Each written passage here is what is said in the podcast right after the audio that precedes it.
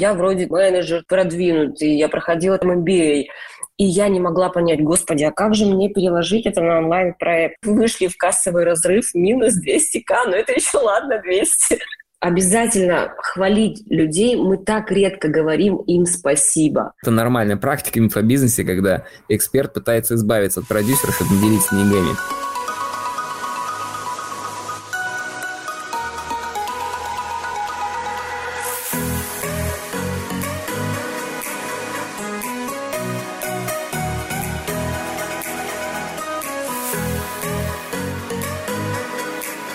Зовут Плотникова Наталья, я являюсь предпринимателем. Более 12 лет я являлась, являлась а, менеджером-управленцем в крупной иностранной компании Home Credit. В рамках компании у нас там было а, несколько и постброкер, и у нас была компания именно банк Home Credit. В подчинении у меня было свыше э, тысячи человек, я управляла полностью Дальним Востоком, всей территории. Также я являюсь тренером школы лидера, обучает нас корпоративный университет в рамках компании компании. Я обучала уже, э, обладая навыками да, тренера, именно ребят из middle менеджмента, как управлять дальше командой. А, моя задача вот на сегодня довести все-таки до ребят, а что правильная работа с командой, да, ваши лидерские навыки, они помогут вам масштабировать бизнес, они помогут улучшить даже клиентский сервис. И если вы научитесь быть классными управленцами, то вы избежите вот именно этой управленческой яме, в которой, наверное, процентов ну, 60 продюсеров точно находится. Да. Давайте сразу да, справочку внесу. Не 60%, а 90, может быть, 99. Ну, ну, Я тебе по опыту да. скажу.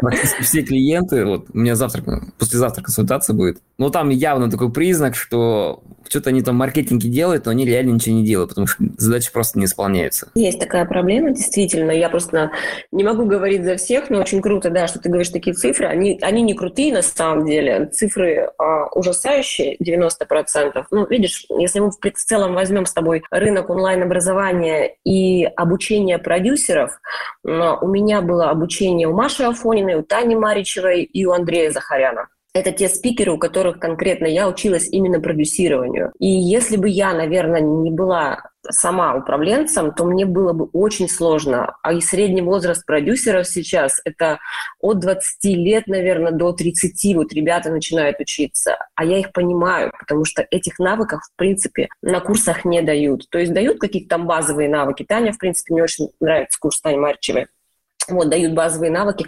А как это применять потом в работе? Как сделать, чтобы этот маркетолог, черт бы его побрал, работал, выполнял свои задачи в срок и классно, то есть правильно, да, и мы понимали, что вот эта вот единица маркетолог там увеличивает нам роме.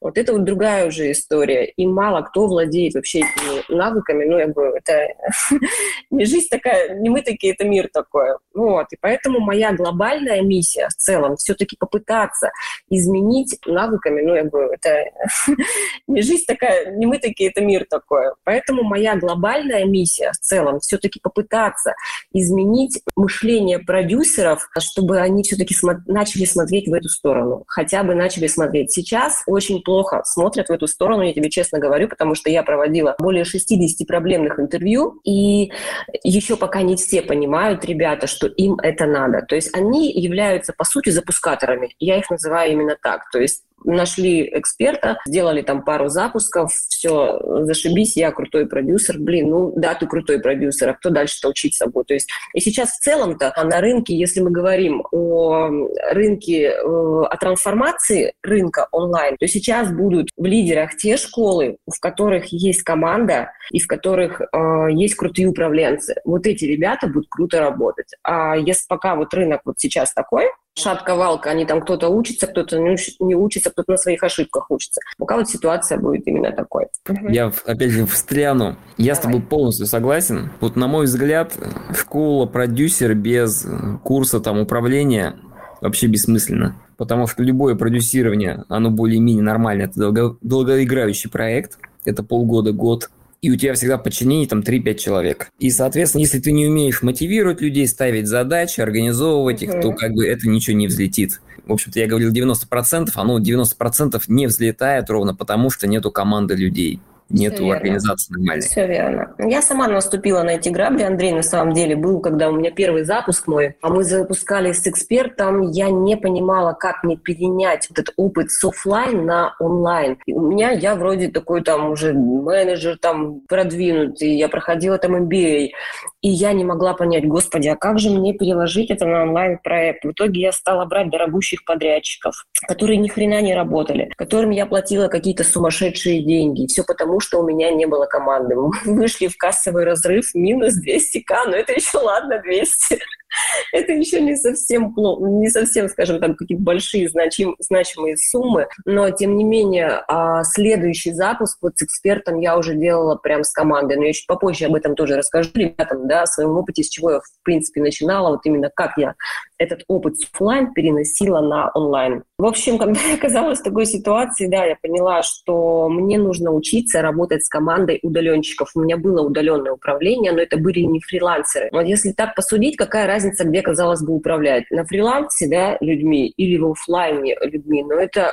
разные вещи, разная схема контроля. То есть схема одна, но именно в онлайн-проекте она немного другая.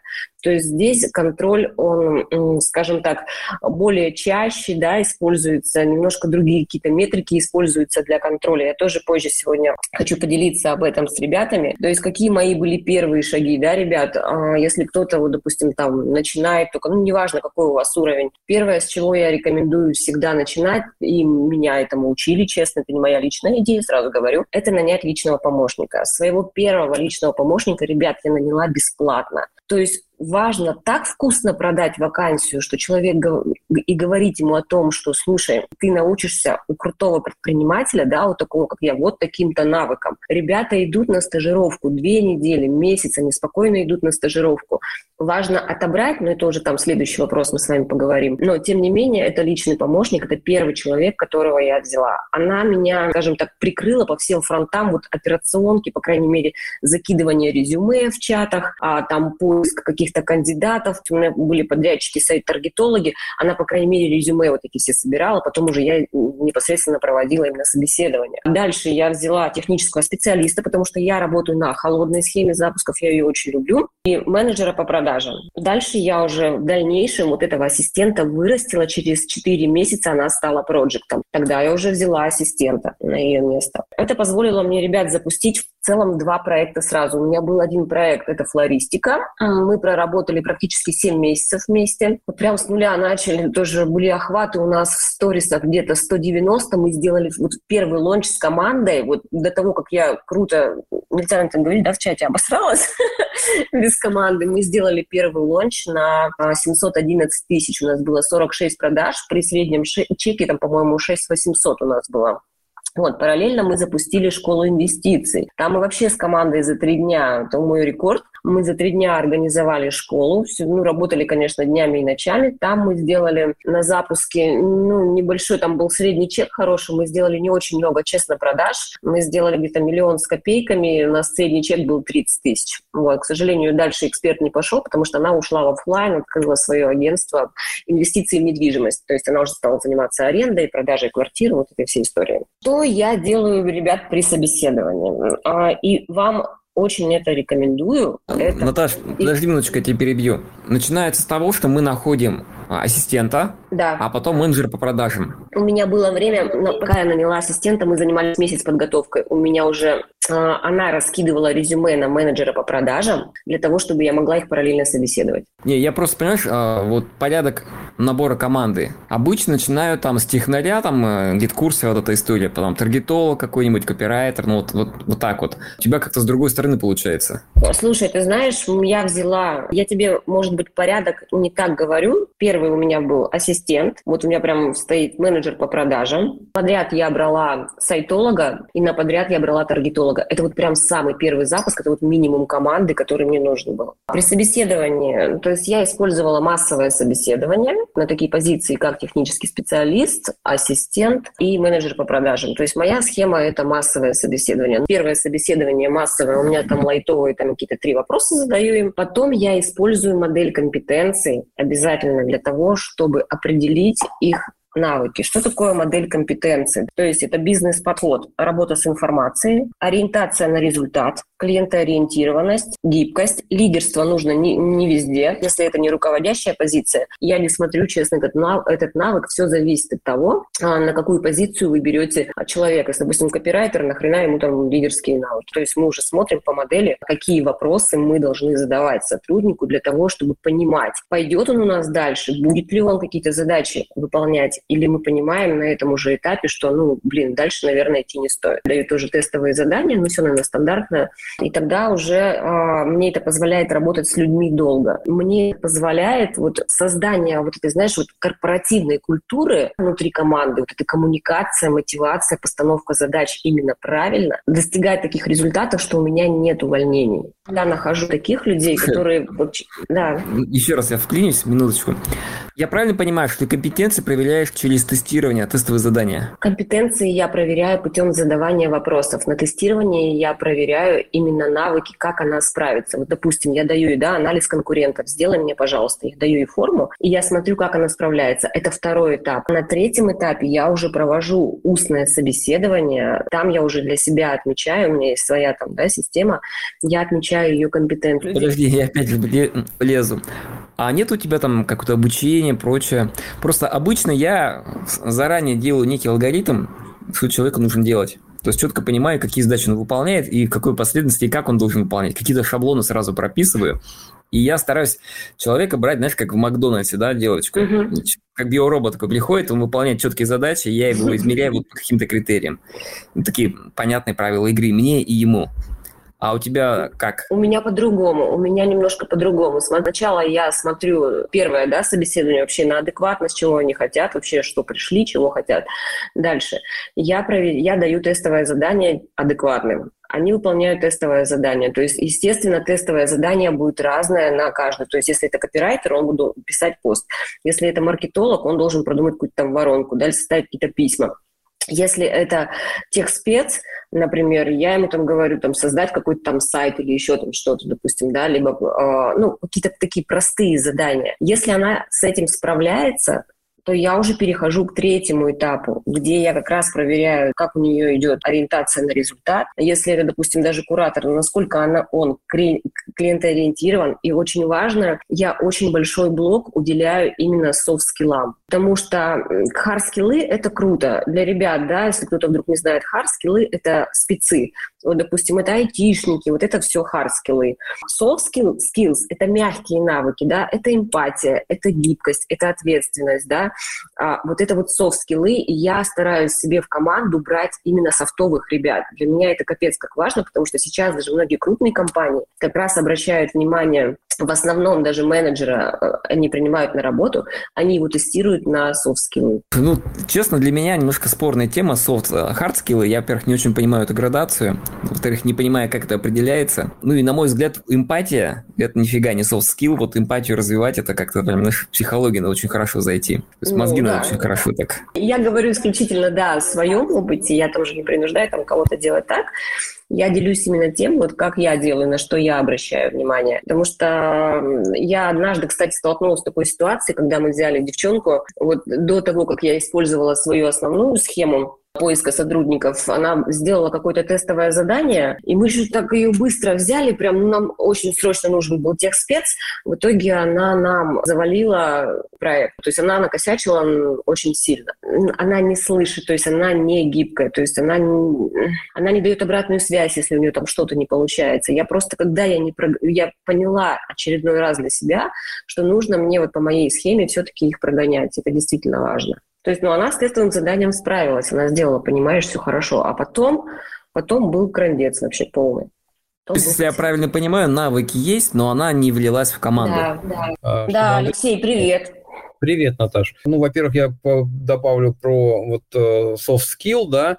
А, Андрей, я тебе приведу простой пример. Вот только что у нас на одном проекте ситуация была. Взяли техника, она прошла техническую, техническую проверку, и при этом мы столкнулись с ситуацией, когда человек, грубо говоря, забывает своевременно поменять дату и время автовебинара. То есть, понимаешь, ну, кто должен сторожить сторожей, да?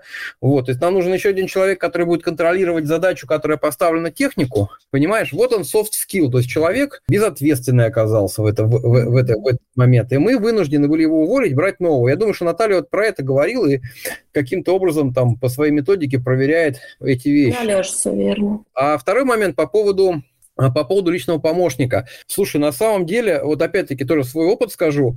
То есть я просто понимаю, что Наталья заходит уже как, знаешь, как, ну, как организатор, чуть ли не как владелец, так должен заходить продюсер, да, в проект. То есть помощник – это тот человек, который разгружает тебя от кучи задач. Я взял помощника, мы с ней там с августа работаем. Это такой кайф. Я столько всего с себя смог спихнуть.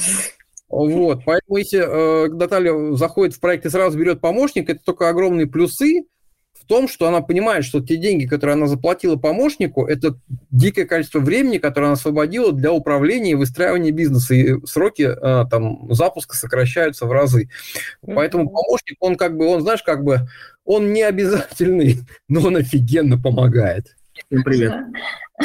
Привет, привет. Я не совсем с этим согласен по одной простой причине, потому что если задача не выполняется, значит отсутствует система сдерживания противовеса. Это не недоработки топ-менеджмента, да и все. Если бы четко человек понимал, что, например, не поменял дату на автовебинар, и он лежался там 10% за одну ошибку, ну, короче, денег лишался, грубо говоря, за три ошибки просто на увольнение – и без выплаты каких-то компенсаций. Он бы понимал бы свою зону ответственности и так далее. Саш, слушай, ну это, знаешь, это как вот, это как спор между лагерями. Ты знаешь, как Стив Джобс говорил, там, я нанимаю людей и плачу большие деньги не для того, чтобы говорить им, что делать. С другой стороны, ребята, которые, ну, выстраивают жесткую систему административного управления. Я сам в этой стороне был, я сам там, не знаю, человек, который предпочитает кучу там должностных инструкций и всего остального, даже где-то иногда на это, в общем, кучу, кучу времени трачу. Ты понимаешь, какая штука? То есть вот э, нельзя предусмотреть все. Я не хочу ждать три раза, пока она мне три раза там запорит вебинары. Мы ее один раз посмотрели, предупредили, потом, ну, там были еще косяки в других местах, понимаешь, мы посмотрели и поняли, что человек, он не воспринял этот проект как свой. И дальше все, до свидания, понимаешь, если человек не воспринял проект как свой, ты ему плати деньги, не плати деньги. Он, ну, мы находимся под риском того, что он, он уйдет, свалит, закосячит, еще что-нибудь. А я просто к чему веду? О тех людях, которых ну, описываете, но это, как говорится, в моем это идеальный аватар, но снова же эти люди, как правило, работают в других компаниях, э, потому что их хантят. В софт-зонах высокомотивированных софт-скиллах, и, как правило, этому уровень управления строится не на сдерживание противовеса на уровне э, идеи, которую он может реализовать из своего потенциала, реализация своего личного потенциала. Вот смотри, я как раз добавлю о том, что многие, да, так говорят, что они все там классные, работают уже в крупных компаниях. Я вообще за корп-культуру, ребят. Я сама вот с крупной компании, когда мы транслируем свою ценность, миссию, и когда э, ты обладаешь охренительными лидерскими навыками, люди пойдут к тебе работать. Не всегда мотивация может быть материальной.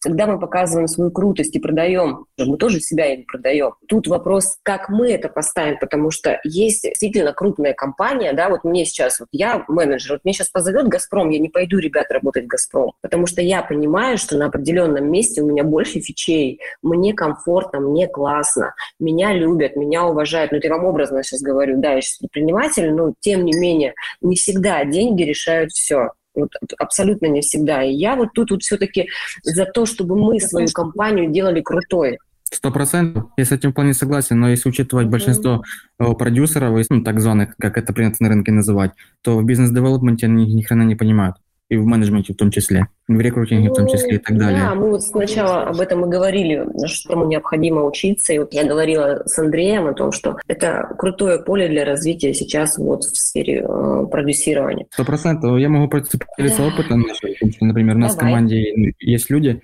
например, у нас все понимают, что они делают, зачем они это делают, чему они идут. Есть персональный план развития у каждого.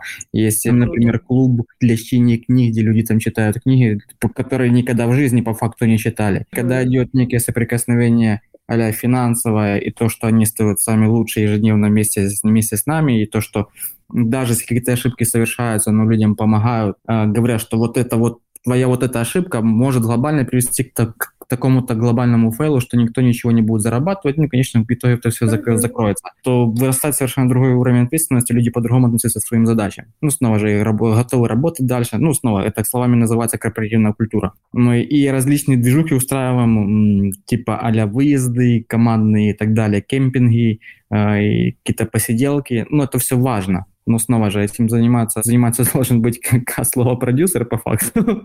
Наверное, так было бы сказать. Ну, тем не менее, продюсер – это предприниматель, согласись, но как? Сто процентов, но просто о том, что мы говорим, об этом мало кто знает, об этом не, ну, то ли не обучают, то ли никто не говорит. Проходит опыт, э, ну, точнее, опыт своих ошибок и так далее. Если брать все курсы, которые выпускают, то там беда. Ну, мне так кажется. Но беда, беда. Все, все проблемы, в основном то, что мы замечаем у нас лично, в том, что проблема с отсутствием менеджмента. Наверное, нужно научиться где-то уметь делать, это управлять первым собой, а потом управлять уже людьми. Так. Александр, давай все-таки дадим слово Наталье, пусть она расскажет дальше. Да. Все-таки она инициатор. Давайте, ребят, да, возможно, у нас тут есть ребята такие прям опытные, вот, да, как там Андрей, Саша, Леша. Итак, что важно действительно, это регулярный менеджмент, менеджмент, то есть декомпозицию целей, как делаю я. Я, естественно, декомпозирую для команды общую цель, потом я отдельно ставлю цель для фронта, я их называю фронт. Фронт для меня это менеджер по продажам, это проект, это таргетолог, то есть это люди, которые вот прям прямо влияют на результат, да, там на конверсию, да, на стоимость лида, на продажи, там, конверсии заявки в сделку. Вот для них я ставлю вот прям а, результат ну, в цифрах. Если мы говорим про таких ребят, как ассистент, да, там, или технический специалист, то там ты уже ставишь задачу в сроках, да, задачу выставляешь, естественно, по смарту, а, декомпозируешь на более мелкие задачи, то есть у меня для каждого человека расписана четко задача по смарту. То есть я расписываю, допустим, конверсия по продажам, менеджер-план, да, ну и ребята, естественно, в файле потом ставят какой факт. Я обязательно, если я вижу, что у меня идет что-то не так, например, конверсия заявки в сделку у меня там не 70%, допустим, а 50%, я говорю, слушай, э, я уже начинаю встречу назначать личную и давать обратную связь человеку. Обратная связь, вы знаете, бывает у нас нескольких видов. Это корректирующая обратная связь, это развивающая обратная связь и мотивирующая обратная связь. Когда мы даем корректирующую, естественно, когда у нас какой-то провал идет в каких-то показателях, как я обычно ее даю. Естественно, я делаю это диалогом. Я задаю такие вопросы, допустим, на обратной связи, а, какой у тебя план, какой факт. Моя задача, чтобы мой сотрудник сам понял, почему он закосячил, почему у тебя не получилось, как ты считаешь. Он там говорит, там, ну, то-то, то-то. Окей, а как ты считаешь, что можно было бы сделать лучше? Ну, вот это, вот это. А что тебе помешало сделать вот такой там результат? важно, чтобы он сам а, сказал, блин, да, я вот здесь там, вот это, а мне вот здесь нужно было сделать лучше. Мы с ним договариваемся, да, о каких действиях, конкретно какие действия его приведут к результату. Мы это прописываем, эти договоренности обязательно нужно прописать. Мы как менеджеры, да, если у вас проект, либо вы там, да, это контролируете, мы это контролируем, как контролируем, мы делаем промежуточный срез, понимая, что там ни хрена не происходит. Если там ни хрена не происходит, а бывают и такие случаи, когда там ни хрена не происходит, лично я ребят, честно, я прощаюсь с сотрудником, потому что я даю там два шанса и все. Опять же, мой косяк, да, как я взяла такого сотрудника, что я сделала не так, я всегда беру ответственность на себя. Где, где я опустила, возможно, я упустила где-то мотивацию этого сотрудника. Я задаю себе вопрос, а чем мотивирован этот сотрудник? Я, как менеджер, управленец, я у себя в команде знаю мотивацию каждого сотрудника. У кого-то она материальна, у кого-то она нематериальная. Говорить о всем, что всем нужны деньги, нифига, это неправда правда. Мы с, тобой, мы с вами тоже об этом сейчас говорили. Обязательно хвалить людей. Мы так редко говорим им спасибо. Это вот, знаете, в банке был у нас такой опрос, вовлеченность 24 на 7 сотрудников. Прям был вопрос к сотруднику, а как давно тебя твой руководитель хвалил? А если у тебя друг, с которым ты можешь там посекретничать на работе, да, с, с кем ты можешь поделиться? И ведь реально, ребят, картинка такова, вот мы говорим обычно, вот они не делают там, да, они там косячат.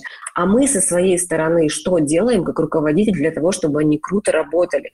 Как мы их мотивируем? А знаем ли мы там, что Аню эту мотивируют там просто там в чате похвалить ее и сказать, слушай, ты какая молодец, ты большая умница, ты сегодня сделала вот такую там задачу, ты ее выполнила, круто, это привело там нашу компанию к такому-то результату.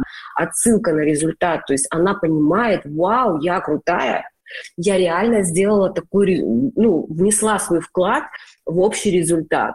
Наташ, вот у меня два, два вопроса. Первое, ты используешь какой-то метод, там, типа Scrum, Kanban, вот эту всю историю? И какой инструментарий ты используешь для управления командой? Там, Trello, Asana, что-нибудь вот из этой серии? Trello.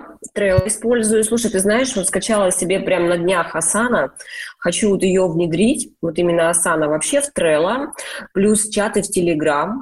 И обучение у меня, ребят, кстати, э, хотела вам сказать еще какую фишку, ну, возможно, вы ее тоже уже делаете. У меня есть внутреннее обучение прямо на GetCourse. У меня есть свой GetCourse, когда у меня приходят туда сотрудники, я открываю доступ, допустим, менеджер по продажам, у меня есть книга продуктов, у меня есть все обучающие материалы, скрипты, то есть у меня приходит менеджер, я не трачу на него деньги на обучение этого менеджера. У меня все есть на платформе. Я ему даю там три дня, допустим, да, там два дня на изучение, я принимаю его зачет, все, погнали, я слушаю дальше звонок, как он звонит, и даю обратную связь. То же самое, у меня такие же скринкасты. Вот я просто, Андрей, об обучении именно хочу сказать, немножко а, перескочила. У меня есть скринкаст, скринкасты по технической полностью части. У меня есть как работать с GetCourse ом, как сделать рассылку, а, как сделать чат-бота, как модерировать вебинар. То есть у меня есть скринкаст. Я ставлю сразу задачу, я прописываю это в должностных инструкциях технического специалиста о том, что при приеме я сразу поставила ему задачу и прописала ее в должностных. То есть, товарищ дорогой, вот тебе нужно подготовить скринкасты и залить их вот туда туда-то. Потому что я, это формирует мою, во-первых, антихрупкость, потому что если что-то с ней случится, меня может какой-то сотрудник под, подхватить это, ну, я не рекомендую это делать продюсеру, но, блин, ребят, бывают разные ситуации на самом деле. А так вообще, Андрей, да, я в Trello работаю, мне очень нравится. Вот сейчас хочу Асану попробовать. У меня реплика насчет похвалы, я тут с тобой полностью согласен. Это вообще проблема, не знаю, русского менеджмента. Я сколько с клиентами работал, там везде вот как-то не принято людей хвалить. Mm-hmm. В одном из последних проектов у меня правило было там еженедельные планерки, и я там фиксировал, что сегодня я должен похвалить там Машу, там Наташу, там, то есть кого-то надо всегда хвалить на каждой встрече. И я помню, что с клиентом когда обсуждали, он к этому относился так скептически, прям, ну, угу. что вообще за развели тут сопли с сахаром? А это капец, как для них на самом деле важно. Это очень важно для ребят, потому что я, кстати, тоже так же, как вот э, Саша, по-моему, рассказывал, да, делаю некие тимбилдинги, мы не всегда можем съехать, потому что мы все в разных городах. Ну, вот у меня, допустим, была команда девчонок, и я для них просто проводила такие, там, знаешь, мероприятия, как краситься, как одеваться. Вот вообще не касаемо работы. Вот абсолютно это вообще не касается работы. Также мы делаем какие-то литературу, книги, бизнес. У меня тех спец. Вы знаете, мне приятно было, она говорит, Наталья, я хочу стать руководителем тех отдела, скиньте мне книжки по менеджменту. Ребята, чуть не расплакалась. Думаю, боже, это и в онлайн-проекте работает. Ладно, в офлайн я уже привыкла, это схема, которая там уже годами там во мне заложена. А вот на онлайне, когда тебе люди такое пишут, ты думаешь, блин, как круто. Ну, то есть это, это для меня обратная связь, как для руководителя. Это, реально просто потрясающе. Кстати, я хотела добавить, у меня каждый вечер команда, когда вот мы отправляем, допустим, отчет, ну, план факт, это ежедневные отчеты, а, я прошу их писать ваше эмоциональное состояние по десятибальной шкале. И если я вижу, я так тоже смотрю за своими ребятами, если я вижу, у меня стоит 5 из 10, ну, вот честно, я общаюсь с этим сотрудником. То есть для меня важно, что, что, что такого произошло, что он, ну, все, паник. То есть я понимаю, он работать хреново будет с большей степенью вероятности. Вот это у меня тоже каждый день. Что еще использую? Ну, естественно, все я использую, кстати, в Ганта. Когда у меня только идет запуск, допустим, новый эксперт, я все раскладываю по полкам, по датам, это очень важно. Я в целом, ребят, еще готова ответить на какие-то вопросы, потому что по контенту у меня в целом все.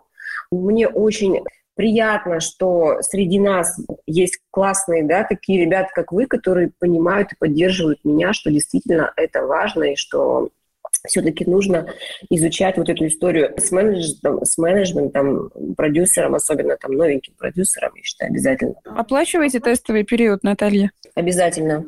На мой взгляд, люди не должны бесплатно работать. У меня еще вопрос. Как у тебя отлаженная работа с клиентом, ну, с экспертом, в плане управления командой. Со стороны эксперта часто бывают какие-то сотрудники. Видит ли эксперт твою Trello, задачи какие стоят? То есть как он вообще это все контролирует? У меня, у меня так исторически сложилось, что у меня эксперт не лезет в работу команды. Коммуницирую я с экспертом, ну, скажем так, напрямую. Единственное, у меня может коммуницировать тех спец, иногда, когда, ну, что-то срочное там нужно сделать, у меня может техспец там спросить у него почту там или еще что-то там. Он не залазит в Trello, он не смотрит, он доверяет мне как управленцу. Он видит результат, он туда не лезет. Если честно, вот хотелось бы с вами обсудить эту тему. Я как управленец не очень хочу, чтобы у меня эксперт лез в мою команду. Объясню почему, апеллирую сразу, да. Бывали случаи не у меня, но когда эксперт говорил, э, недобросовестно говорил, слушай, да нафиг нам этот продюсер, слушай, давай вдвоем с тобой дальше пойдем. Вот бывало даже такое. Мне очень комфортно, когда я какие-то стратегические такие задачи решаю с экспертом, она мне доверяет, то есть мы, естественно, в Trello пишем все планы, да, там задачи. Через меня происходит коммуникация, я отправляю ей до файла, допустим, если это прогрев, если это какие-то посты там в сторис нужно написать. Через меня, ребят, ну, честно, мое мнение, я не хочу, я вот против. Начнем с того, что у нас последний эфир был с Максимом, и он там как раз приводил примеры, когда эксперт так и делала писал его сотрудникам. А у нас там барышня тоже рассказывала такая же история. То есть это нормальная практика в инфобизнесе, когда эксперт пытается избавиться от продюсера, чтобы не делиться деньгами. Ну и пытается свою команду переманить. И в целом я с тобой согласен. В инфобизнесе очень жестко ограничивать. Вот только я, контакт только со мной. В ситуации клиентского маркетинга, ну я лично, когда почасовая оплата, то я, как правило, делаю, наоборот, прозрачно для клиента, Плюс там как раз какое-то обучение идет менеджменту, потому что, в общем-то, проблемы в маркетинге вырастают от менеджмента почти всегда. Ну и, соответственно, я сразу какой-то такой тренинг провожу. Вот мы так организуем, вот так расставляем задачи, вот такие у нас планерки, вот так вот мы общаемся с командой и, и так далее и тому подобное. И сразу обучаю пользоваться Trello. То есть в клиентском маркетинге, да, я стараюсь максимально прозрачно, mm-hmm. и прям там всегда видно, какие задачи мы выполнили, какие у нас в планах и какие там УКР стоят. Ну да, у меня, видишь, немножко схема другая. Я сейчас буду заниматься именно запуском своего продукта, но это я буду делать в январе, в феврале. А я еще думаю, если честно, над программой, как будет сделать ее так, чтобы быть максимально полезной. Я их называю, знаешь, маленьких продюсерята. Но пока у меня вот есть сомнения, насколько рынок готов к этому. Пока то, что я вижу, это они как бешеные бегут в запуске. Ценность вот менеджмента пока еще не все осознают.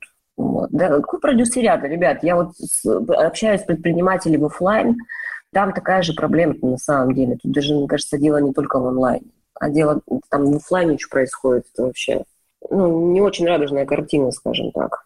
Инфобизнес тот же бизнес, и проблемы, они везде одинаковые. Мне кажется, они от культуры вырастают. То есть у нас проблема из культуры, из которой вырастает, в общем-то, культура менеджмента, уже оттуда вырастают проблемы с маркетингом и так далее. Начинается все с того, как начальник общается с подчиненными. Я однажды слышала обратную связь, как дает начальник подчиненному, у меня просто уши в трубочку свернулись. Потому, ну, то есть я вижу, там результата нет. Я говорю, а как ты даешь обратную связь, дай, пожалуйста, при мне.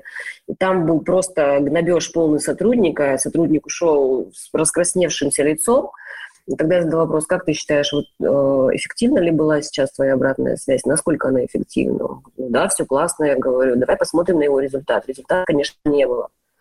Вот, это про то, что ты правильно говоришь, культура. То есть мы с позиции «я говорю», «ты слушай», «я начальник», «ты дурак». К сожалению, в России это так. У меня на Ютубе есть эфир «Бизнес по-боярски». Я год назад, по-моему, сделал как раз вот на эту историю. У нас эта боярская холопская культура, она где-то у нас в загривке висит. Если я поднялся чуть выше, то я вроде как боярин, а мне все должны, вы холопы, давайте работать. Я столкнулся, кстати, летом в компании общался, и там было такое увольнение происходит, и собственник он чувствует себя как будто униженным и оскорбленным, что его сотрудник увольняется. Он как бы это боярин, холопы уволиться не могут, они же крепостные. Как он смеет вообще увольняться? Как он смеет? Так, друзья, предлагаю на этом закончить. Наташа, да. тебе спасибо за эфир, за эфир общения, свою историю. Ребята, ребята, вам большое тоже спасибо. Прям огромнейшее.